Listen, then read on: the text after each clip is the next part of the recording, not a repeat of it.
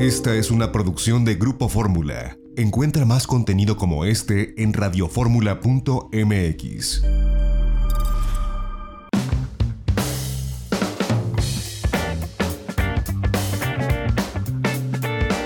Ya estamos de regreso este sábado en itinerario turístico y yo le agradezco que nos hayan tomado esta comunicación para la audiencia de Telefórmula a los altavoceros del turismo. Marco Daniel Guzmán, ¿cómo estás? Bienvenido, muchas gracias. Pepe Toño, Castor, un placer saludarlos. Buenas tardes. Edgar Morales, el Castor, ¿cómo estás, Castor? Gracias por estar con nosotros de nueva cuenta. Contado de poder compartir con ustedes estos micrófonos de Telefórmula. Gracias. Viene la Semana Santa, señores. Ya falta poco para comenzar, pues esta la temporada vacacional más importante eh, de nuestro país. Seguimos en medio de la pandemia, a pesar que la vacunación va, pero va muy lenta. ¿Qué les recomendamos a, a la gente que nos ve? Es momento de salir, de salir en burbuja, de quedarnos en casa. ¿Qué debemos hacer desde el punto de vista turístico como viajeros? Comienzo contigo, Marco. ¿Cuál es la recomendación que debemos darle a la gente? Bueno, si se trata solo de darle una recomendación a la gente, yo te diría que el viaje burbuja no es mala idea siempre y cuando tengas a la gente de tu clan o tu familia cercana y que hayas verificado que no haya tenido ningún tipo de contagio, al menos por los últimos 14 días. Un viaje burbuja en tu propio auto a un lugar donde no hay tanta aglomeración de personas, se antoja que se puede hacer. Ahora, si vas a las playas, si vas a los pueblos mágicos y hay mucha gente, yo creo que ahí sí deberías echarle una pensada, ¿no?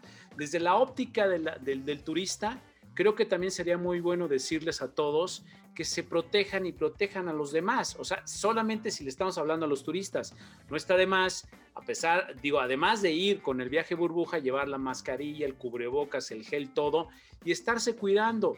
Ahora sí que entre todos para no eh, ponerse en riesgo a sí mismos y a los trabajadores del turismo que con mucho gusto los van a recibir porque hay mucha necesidad de reactivar la, la industria turística, Toño. Castor, ¿a ti qué te parece? ¿Qué debemos hacer?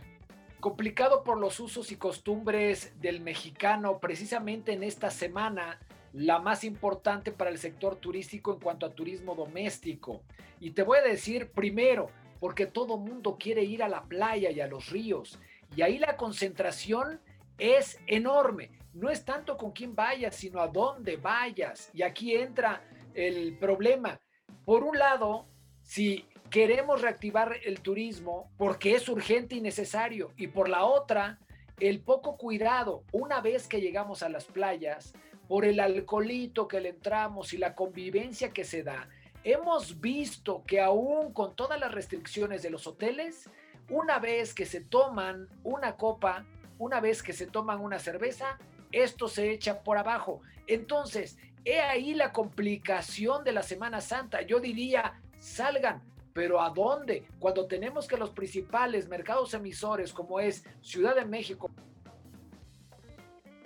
a los lugares más cercanos que puedan tener, se llenan. Entonces es complicadísimo que les digamos salgan, pero cuídense cuando irán a un lugar de máxima exposición para el contagio del COVID. Esto es muy complicado hoy por hoy. Cae ahora ya no en las autoridades, sino en la responsabilidad de cada una de las personas que quiera viajar en esa temporada. Ahora, Marco, hay una modalidad que desde que comenzó la pandemia, vaya, se ha dado a conocer quizás a paso lento, el, el denominado staycation, que es quedarte de vacaciones en tu casa. Que bueno, quizás antes de la pandemia lo hacíamos cuando no teníamos el presupuesto para viajar en temporada alta y bueno, pues salíamos en nuestra ciudad, en Ciudad de México, quien viva en diferentes partes de la República o en los Estados Unidos, a sus propias ciudades, quizás a un restaurante, a un museo.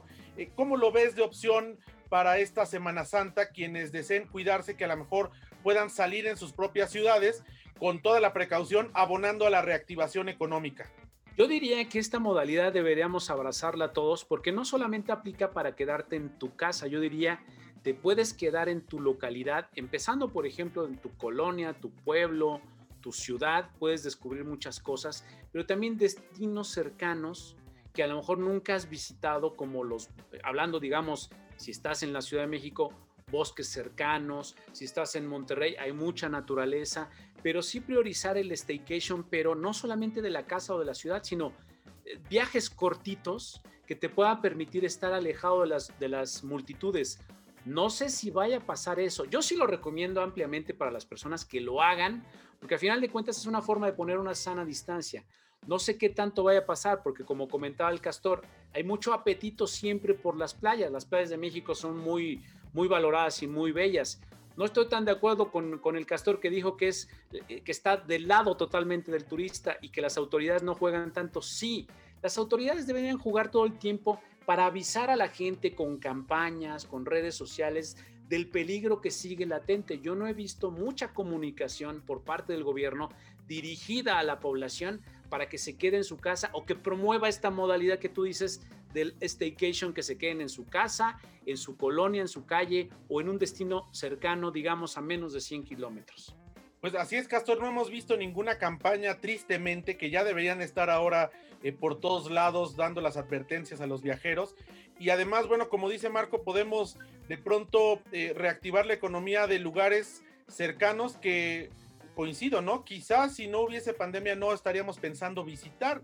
No sé, pienso también en la de la Ciudad de México, ir un día a comer a las lagunas de Zempoala o irte a la parte alta de Contreras o ir a la zona de Tlaxcala y Calpulalpan y así en Guadalajara, en Monterrey.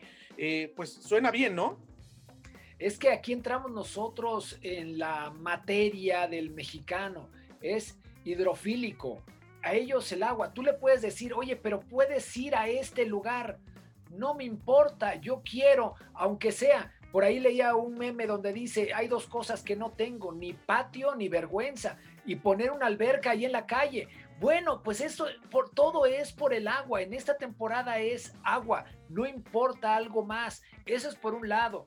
Y la otra, ¿de qué manera el gobierno puede actuar?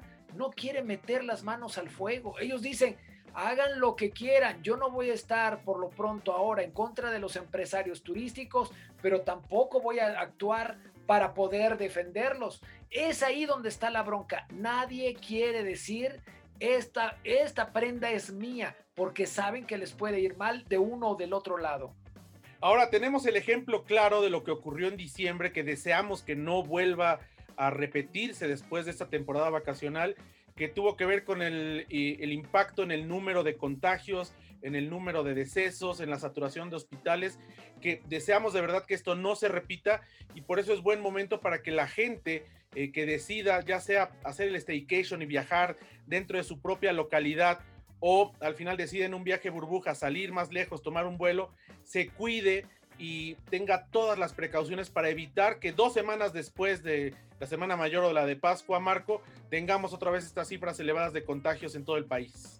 Sí, yo creo que ahí lo que, lo que aplica sí es tener un, grado de conciencia, estar muy informados y que programas como el tuyo sirvan para informar a las personas de que esto sigue y que la vacunación, tan esperada vacunación, va muy lenta todavía por las razones que tú quieras, ya sea que no se han dado, no, no han llegado las vacunas, pero sí como turistas debemos ser conscientes primero de nuestra salud y luego del lugar al que vamos. Y sí, o sea, yo sé que hay, vuelvo al punto, mucho apetito por, por el agua, por las playas, pero hay mucho México, hay muchos lugares a los cuales podemos ir y creo que este, haría falta ahí ya, digamos, andando la Semana Santa, una campaña en redes que pudiera ser con hashtag de cuídate, más allá de disfrutar de la playa está la salud. Algo así creo que podría funcionar.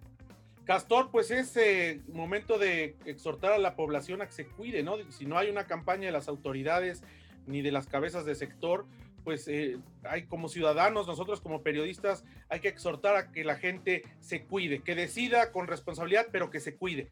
Pero fíjate, ellos lo saben, nosotros lo sabemos, de acuerdo a una encuesta que hace el financiero, es de percepción desde luego, pero el 66% de los encuestados dice que después de la Semana Santa puede venir una gran ola desastrosa para México. O sea, lo entendemos, pero poco actuamos. ¿Por qué? Porque desde las autoridades no se marca un control y con ello se deja todo esto muy a la libre. Esa es la bronca. Pues yo les agradezco, Marco Daniel Guzmán, Edgar Morales el Castor, los altavoceros que nos hayan tomado esta comunicación para la audiencia de Telefórmula. Los esperamos como siempre jueves y domingo, 8 de la noche, tiempo del centro, en nuestro Facebook Live Altavoz Turismo. Gracias, Castor, gracias, Marco. Vamos a un corte, regresamos, seguimos transmitiendo desde Monterrey itinerario turístico a través de la segunda cadena nacional de Grupo Radio Fórmula. Volvemos. Este es México.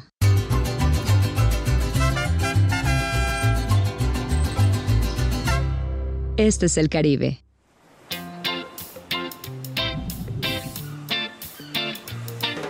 Este es el Caribe mexicano. Dos mundos llenos de emociones, aguas turquesas y playas de arena blanca.